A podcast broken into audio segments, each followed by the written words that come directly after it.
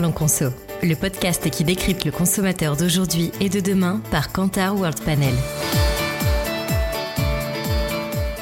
Bonjour à toutes et bonjour à tous et bienvenue à cette septième édition de Parlons Conso, le podcast de Kantar World Panel. Alors je suis Gaëlle Lefloc, directrice stratégique Insight euh, chez Kantar au sein de la division World Panel et je suis en compagnie aujourd'hui d'Alice Lecloarec, qui est euh, Inside Leader chez World Panel, et de Lydia Rabin, qui est Strategic Insight Manager également chez World Panel. Donc bonjour à toutes les deux. Bonjour Gaëlle. Bonjour.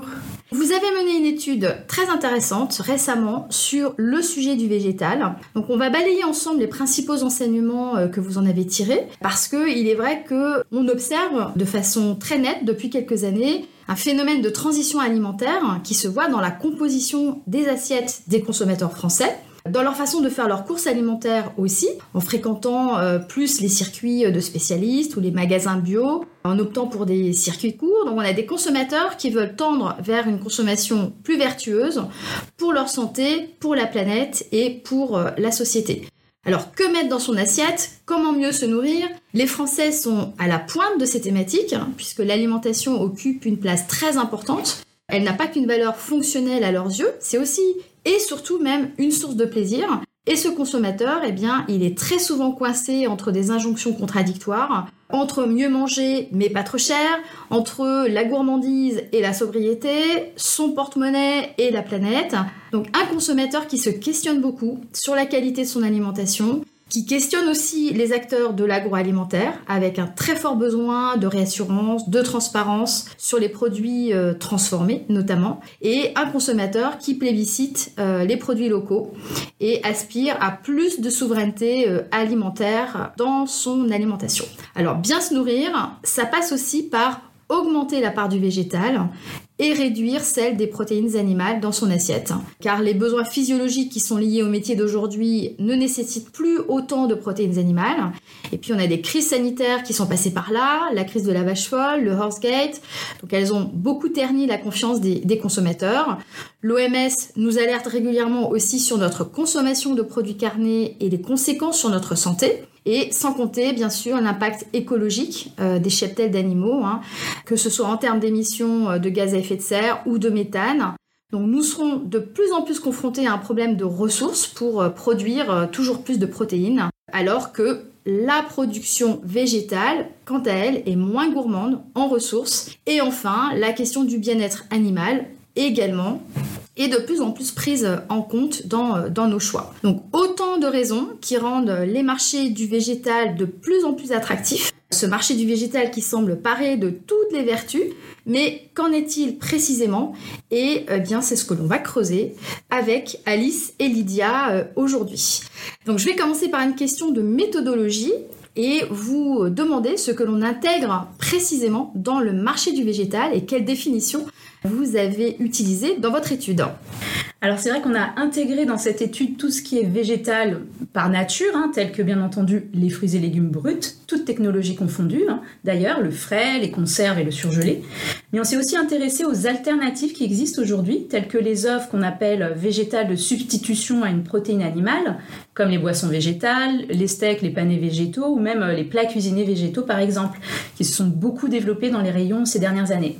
Et on trouvait également intéressant d'intégrer les protéines végétales qui sont euh, bien, souvent euh, contenues dans des produits euh, comme les légumineux, les oléagineux ou certaines céréales qu'on va retrouver au rayon épicerie. Ce qui nous a permis au final d'avoir une vision assez holistique de l'assiette végétale des Français.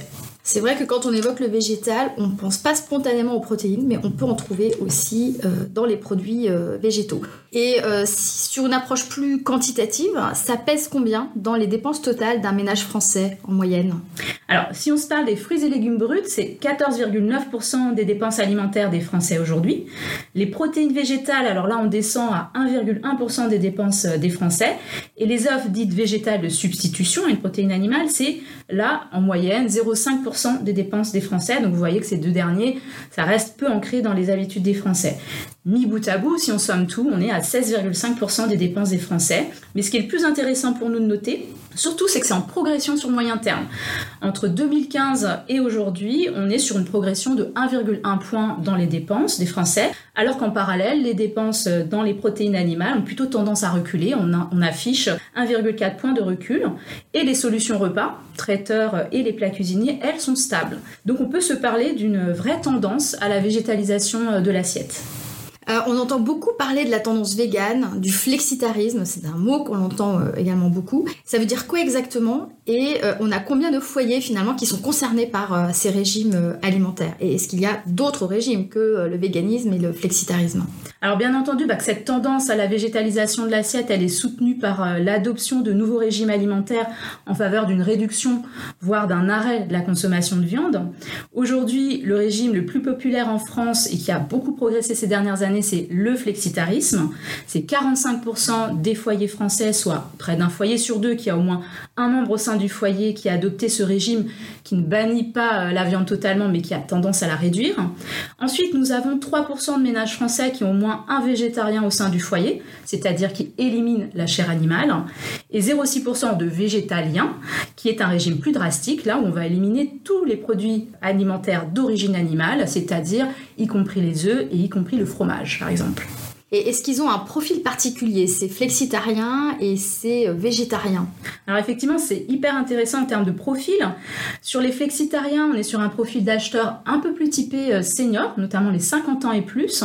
On va retrouver également des foyers un petit peu plus aisés, hein, de manière surreprésentée, avec une certaine forme de cliché, on va dire, euh, plus de foyers qui vivent en région parisienne et en région sud-est, donc une certaine forme aussi d'élitisme pour ce type de régime. Alors que au contraire, chez les végétariens, on va retrouver davantage de foyers jeunes, de moins de 35 ans notamment, et des foyers modestes surtout.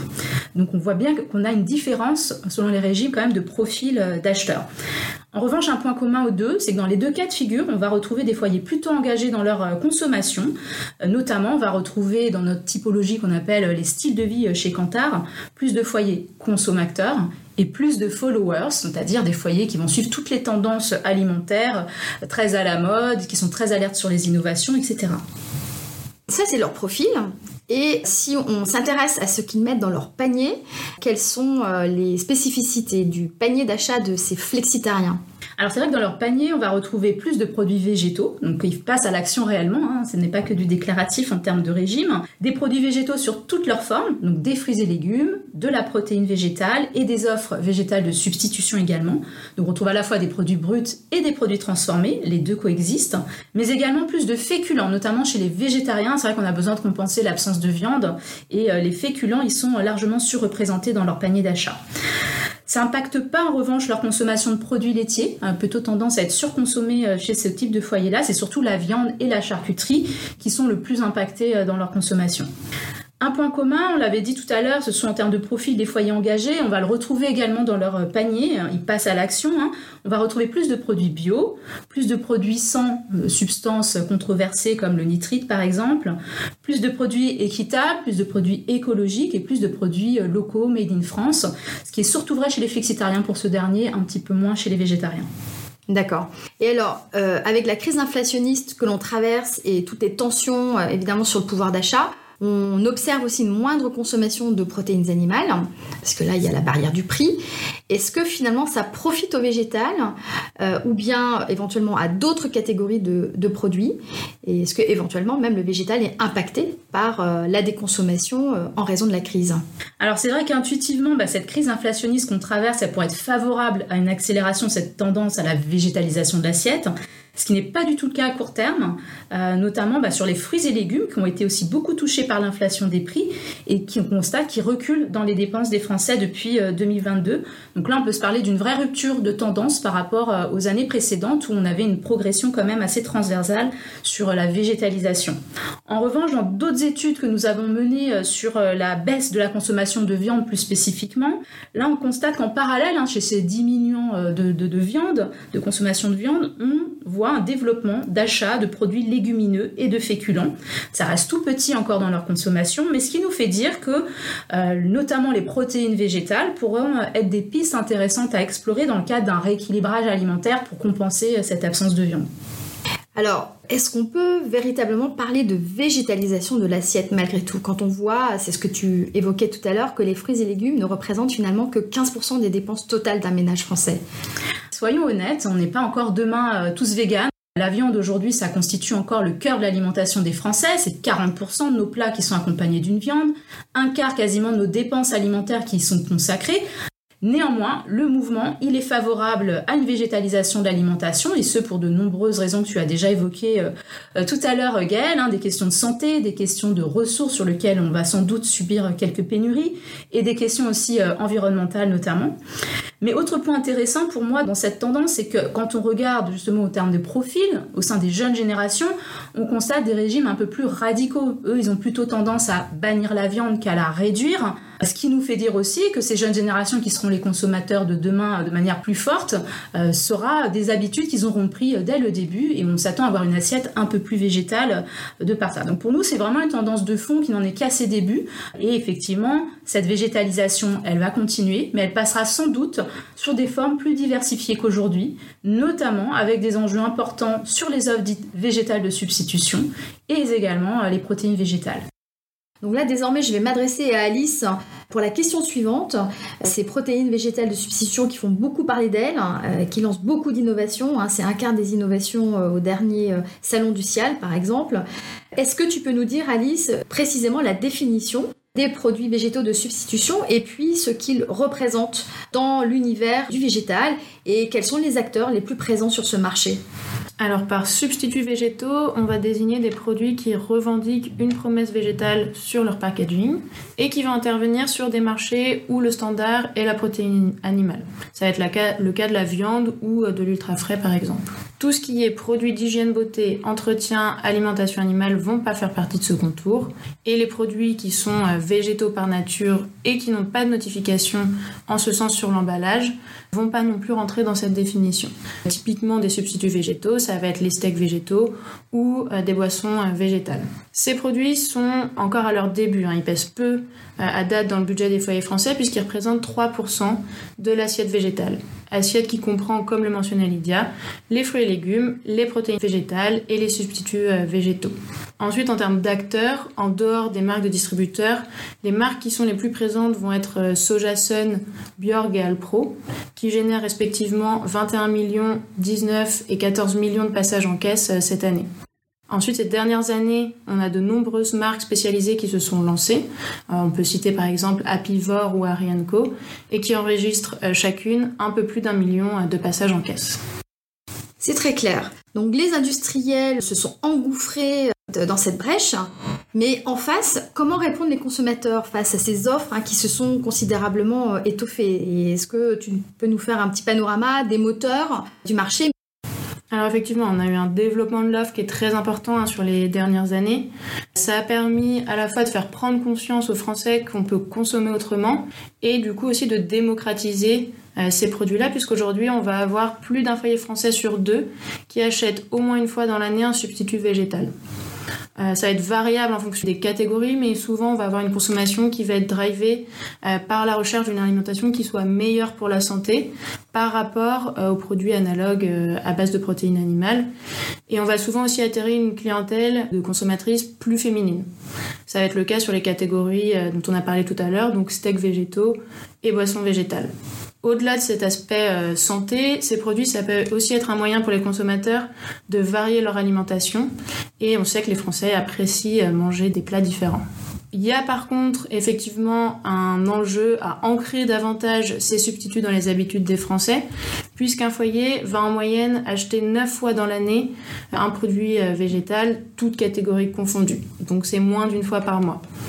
Et parmi les freins à des achats plus réguliers, on peut citer le prix, qui est souvent plus élevé au kilo euh, pour un substitut végétal par rapport à la protéine animale analogue, le goût, l'image euh, de produits ultra transformés qui colle un peu à la peau de, certains de ces substituts euh, végétaux, et enfin l'offre qui, en dehors de certains magasins spécialisés type Biocop, reste quand même assez concentrée sur quelques catégories phares comme encore une fois l'ultra frais ou le traiteur.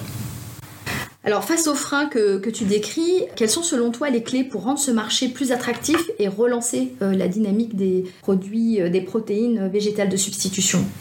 Alors on a identifié cinq axes euh, pour redynamiser ce marché. Le premier, qui est très important dans le contexte actuel, ça va être d'inciter l'achat de substituts végétaux par l'argument prix. Donc proposer des offres qui sont plus économiques que les offres animales analogues. En effet, quand on regarde les raisons de déconsommation de la viande, la plus citée maintenant devient euh, le prix, le fait que ça coûte cher de manger de la viande, euh, devant les raisons de santé et euh, du fait que ça ne manque pas forcément de, consommer moins de viande. Pourtant, actuellement, le ratio teneur en, en, protéines par rapport au prix va desservir les substituts végétaux face à des sources de protéines plus simples, comme les légumineuses ou les œufs. Si on prend euh, l'exemple des steaks végétaux, pour 1 euro d'aliment, on va avoir autour de 8 grammes de protéines. Alors que pour les œufs, toujours pour 1 euro d'aliment, on va avoir autour de 13 grammes de protéines. Donc ça, c'est le premier axe euh, de travail. Le deuxième, ça va être de travailler le goût, qui reste aujourd'hui une des faiblesses des substituts euh, végétaux. On a mis en regard les raisons de consommation des steaks végétaux par rapport aux steaks animaux et la consommation de la version végétale est beaucoup moins drivée par ce côté gustatif euh, que la consommation des steaks animaux. Troisièmement, euh, il y a un travail à faire autour de l'image, de redonner une image plus naturelle, moins transformée des substituts euh, végétaux. C'est un travail de réassurance qui va être particulièrement important à faire pour les marques dites conventionnelles, euh, puisque on a comparé la perception des marques conventionnelles et non conventionnelles sur le traiteur végétal, et il en ressort que les marques non conventionnelles vont être davantage perçues comme étant meilleures pour la santé et vont davantage inspirer confiance par rapport aux marques donc c'est un travail qui peut, être, euh, qui peut se faire en clinant par exemple la liste d'ingrédients ou en améliorant l'image aussi en proposant des produits qui sont moins transformés. Par exemple des, des mélanges de céréales et de légumes qui vont pas chercher à copier la protéine animale et qui vont avoir du coup ce côté un peu plus euh, naturel. La quatrième, euh, le quatrième axe, ça va être de multiplier les occasions euh, de consommation. Ça, ça peut passer par diversifier les moments de consommation. Si on prend l'exemple des boissons végétales, elles vont avoir un usage qui n'est pas encore ancré dans les habitudes par rapport à celui du lait animal, et notamment dans son utilisation en tant qu'ingrédient euh, en cuisine. Donc il y a un enjeu à diversifier les moments et aussi à diversifier la clientèle à laquelle on s'adresse euh, via les substituts euh, végétaux et en particulier de réussir à parler aux foyers seniors qui sont sous-représentés euh, au sein de la clientèle des substituts végétaux et qui pourtant, on le disait au début, sont une cible qui est importante au sein des foyers flexitariens.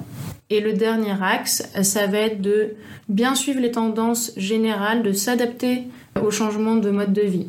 Par exemple, aujourd'hui, les Français vont prôner la praticité.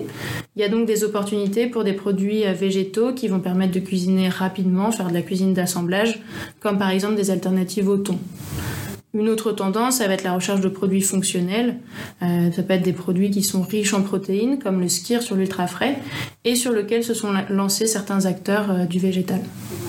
Quelles recommandations vous donneriez aux producteurs et aux industriels concernés par le marché du végétal, donc euh, dans sa définition euh, la plus large? Est-ce que vous êtes optimiste finalement par rapport à cette problématique d'un meilleur équilibre entre le végétal et les protéines dans les assiettes? Est-ce que ça vous semble réaliste à court terme? Alors pour nous, ce qui est important, ça va être de penser temps long de continuer d'investir et d'innover, même si euh, le contexte court terme dont je parlais juste avant n'est pas forcément favorable, euh, entre l'inflation qui va inciter les Français à contrôler euh, leurs dépenses, qui peut desservir en tout cas dans le cadre des substituts végétaux, et aussi le contexte en magasin où les distributeurs vont plutôt pousser la réduction des assortiments. Et là encore, ça ne va pas forcément favoriser le lancement de nouvelles offres qui permettraient d'aller un cran plus loin par rapport euh, à l'offre actuelle. Donc pour nous, l'important c'est de raisonner long terme, de continuer à investir pour accompagner la transition alimentaire, puisque pour le coup sur le long terme, on est plutôt confiant sur le fait que la catégorie devrait repartir il va falloir effectivement faire des efforts, notamment en termes d'innovation.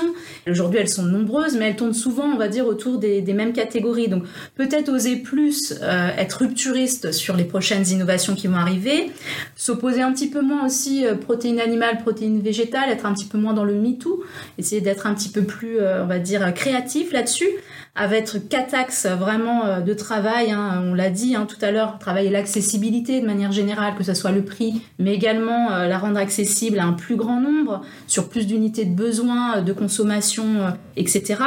On a également aussi des enjeux nutritionnels fonctionnels, donc travailler vraiment la protéine, diversifier les sources de protéines, faire découvrir de nouvelles protéines aux consommateurs également, sous toutes ses formes. Et puis travailler, euh, bien entendu, le côté gustatif, surtout quand on est sur le marché français, c'est clé. Et euh, toujours la durabilité des produits, hein, puisque quand on parle de végétal, dans l'imaginaire des consommateurs, on s'attend à un produit euh, très naturel, qui voilà, qui est très très pur et très environnemental. Donc effectivement, on s'attend à un produit un petit peu parfait, on va dire, de la part des consommateurs. Donc quand je vous écoute, j'en conclus que l'assiette va continuer à se végétaliser, ça c'est une certitude, euh, au travers des produits végétaux conventionnels, au travers des légumineuses, mais aussi au travers des végétaux de substitution qui ont euh, un potentiel très élevé à exploiter. Mais il faut être au rendez-vous là aussi, donc s'inspirer de ce qui a été fait sur d'autres marchés alternatifs pour éviter de tomber euh, dans les mêmes écueils. Donc rassurer, expliquer, travailler la dimension plaisir qui doit être vraiment une priorité et pas de discours culpabilisant. Mais pour un meilleur équilibre entre protéines animales et protéines végétales, on a quand même encore un long chemin à parcourir. Hein. Certes, l'alimentation se végétalise et elle se diversifie au détriment des protéines animales. Mais force est de constater que le poids des protéines animales représente toujours un quart des dépenses des ménages et que le poids du végétal, avec la crise, a tendance à plafonner autour de 15-16%. On verra avec les mois d'été euh, si ça change la situation. Le marché du végétal de substitution reste une niche avec euh, seulement 0,5% euh, des dépenses des foyers français. Donc c'est encore très anecdotique la demande n'est pas encore complètement au rendez-vous de cette offre pléthorique du végétal de substitution, mais c'est une assiette qui se végétalise lentement, mais sûrement. Merci beaucoup Alice et merci beaucoup Lydia d'avoir partagé les enseignements clés de cette étude que je trouve très intéressante. Elle est très chiffrée, très précise et sur ces marchés, on a besoin d'y voir, euh, clair. Malgré tout, si nos auditeurs avaient besoin de euh, vous poser des questions, on mettra vos coordonnées également dans le lien du podcast. Donc je vous donne rendez-vous le mois prochain pour la huitième édition du podcast de Quentin World Panel. Parlons Conso. Merci à tous de votre écoute et à bientôt. Au revoir Alice, au revoir Lydia. Au revoir, merci beaucoup. Merci, au revoir. Vous souhaitez en savoir plus sur nos insights et nos offres World Panel? Rendez-vous dans la barre de description pour accéder à notre site internet et à nos coordonnées.